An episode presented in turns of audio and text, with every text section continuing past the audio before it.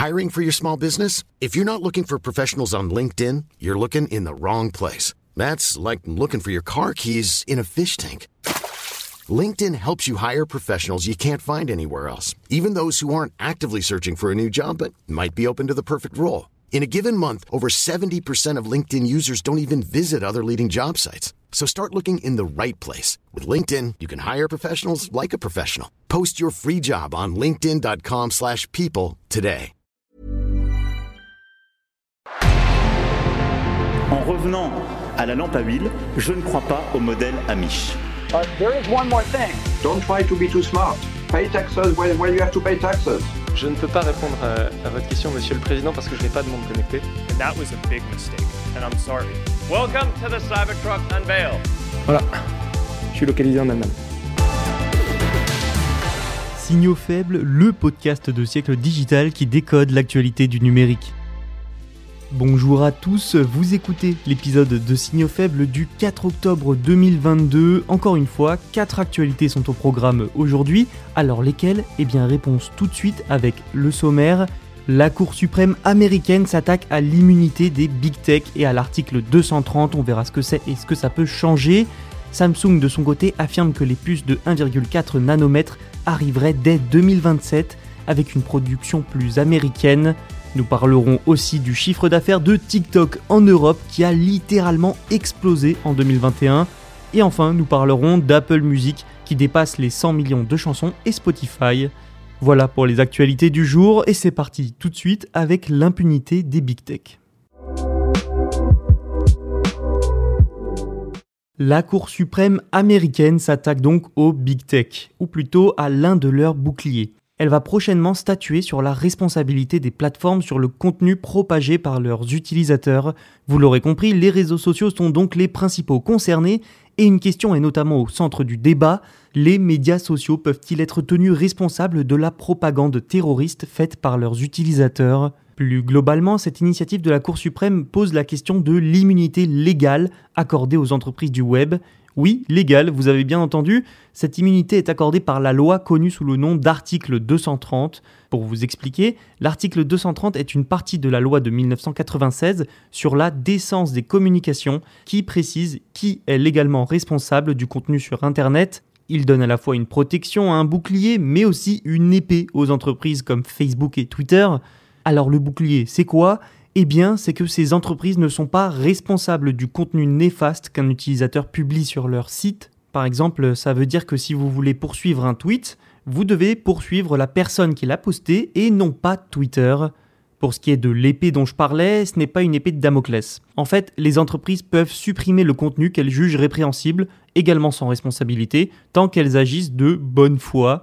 Voilà pour l'article 230 et ce qu'il accorde aux entreprises du web et notamment les réseaux sociaux.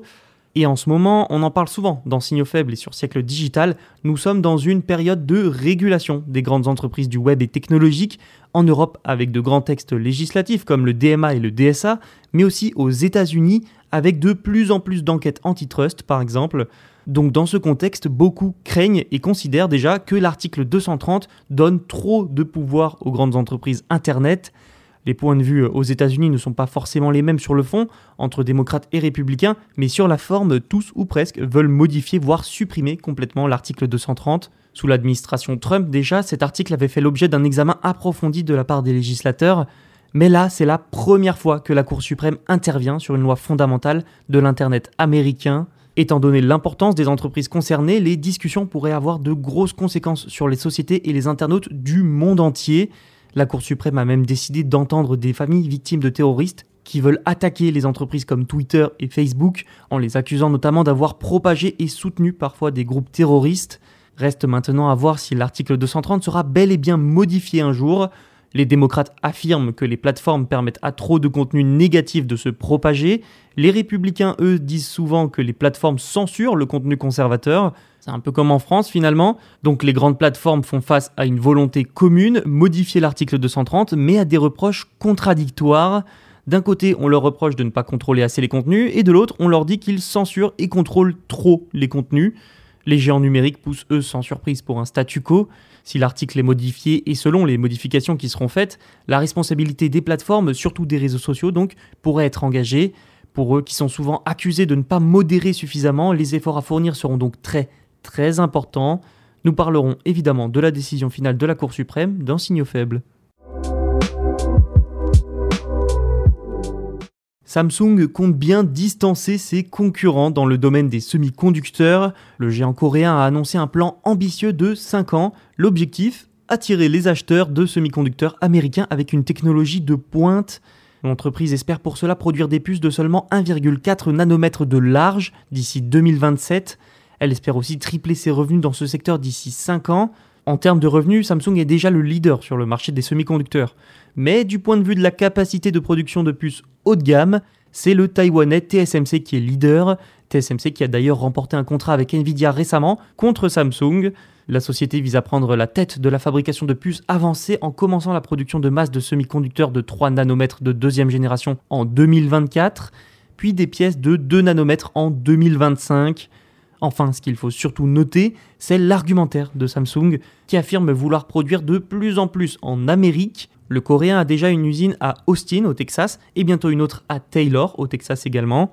Samsung fait donc ici directement concurrence à d'autres entreprises comme Intel, qui compte aussi ouvrir de nouvelles usines aux États-Unis, une concurrence donc sur la production et les consommateurs, mais aussi sur la main-d'œuvre. Alors que plusieurs usines peinent à recruter en ce moment, Samsung compte aussi tripler sa capacité de fabrication d'ici 2027. Notons que TSMC renforce également sa présence aux États-Unis. Samsung a enfin affirmé être en capacité d'augmenter ses lieux de production pour répondre à la demande américaine si besoin. La course aux semi-conducteurs est donc bien lancée dans un contexte toutefois de crise et de pénurie sur le marché, c'est toujours bon de le rappeler, mais Samsung a encore fort à faire pour devenir le leader. TikTok a multiplié son chiffre d'affaires par 6 en 2021 en Europe, des chiffres très très impressionnants qui confirment surtout l'intérêt que portent les marques à la plateforme. Le communiqué du réseau social chinois a été publié il y a quelques jours pour présenter ses chiffres officiels pour l'année 2021. Et cette année-là, la plateforme a donc réalisé le modique chiffre d'affaires de 990 millions d'euros contre 172 millions d'euros en 2020. Toutefois, TikTok révèle aussi que ses pertes ont augmenté d'un tiers à 896 millions d'euros. Tout ça s'inscrit en tout cas dans la politique européenne de TikTok. L'entreprise a en effet embauché des milliers de personnes sur le continent et a étoffé son offre destinée aux annonceurs. Pour être très précis, elle emploie actuellement 4396 personnes en Europe, soit une augmentation de 3000 personnes en un an tout simplement. La croissance a aussi été boostée par l'augmentation du nombre d'abonnés. Hein. Les dépenses publicitaires ont également augmenté. Et sans trop de surprise, comme chez ses concurrents Meta, Facebook et Twitter, c'est la publicité qui est devenue le moteur de TikTok. Elle représente à elle seule près de 802 millions d'euros sur son chiffre d'affaires annuel, c'est 5 fois plus qu'en 2020 quand même. Surtout, ces résultats vont peut-être miner un peu plus le moral d'Instagram. Le réseau social de Meta essaye tant bien que mal de rattraper TikTok depuis des années, sans trop de succès, même sur les réels. De plus en plus d'utilisateurs, souvent adolescents, vont sur TikTok, ce qui attire logiquement de plus en plus d'annonceurs et de marques, de quoi se renforcer un peu plus sur le marché. Il faut aussi s'attendre à ce que la publicité devienne encore plus importante pour le réseau social chinois et à ce que de nouvelles fonctionnalités, sûrement commerciales, apparaissent dans les prochaines années. Et on termine cet épisode avec Apple Music qui dépasse le cap des 100 millions de chansons. Alors vous allez peut-être vous dire, ok, mais qu'est-ce que ça change? Eh bien figurez-vous que ce cap est quand même important, je vais vous expliquer pourquoi. Déjà, c'est le signe de la bonne santé du service de streaming musical d'Apple. Il comptait 30 millions de musiques en juin 2015 pour son lancement par exemple, et Apple espère toujours garder ce rythme avec environ 20 000 nouvelles pistes ajoutées au service chaque jour. Et surtout, ce cap pourrait donner un avantage au service d'Apple sur ses concurrents, Actuellement, Apple Music est donc devant Spotify, qui n'a entre guillemets que 80 millions de titres. Donc en gros, c'est plus facile pour les utilisateurs de trouver la musique qu'ils cherchent sur Apple Music que sur Spotify. Voilà en quoi ce cap est important. Mais je me dois de nuancer quand même un peu le constat. Alors c'est sûr que tout ce que je viens de dire va peut-être constituer un argument de poids pour attirer des utilisateurs, mais au fond, rien ne dit que c'est suffisant pour pousser les utilisateurs à quitter leur plateforme actuelle pour Apple Music. Tout comme on ne sait pas combien de morceaux sont exclusifs à Apple Music et donc uniquement disponibles à court et moyen terme sur cette plateforme uniquement. Mais une chose est sûre, ce cap des 100 millions permet au moins à Apple de se vanter. Voilà pour les 4 actualités du jour, j'espère que ça vous a plu. N'hésitez pas à écouter les autres épisodes sur siècledigital.fr et les plateformes de streaming et même à vous abonner. À bientôt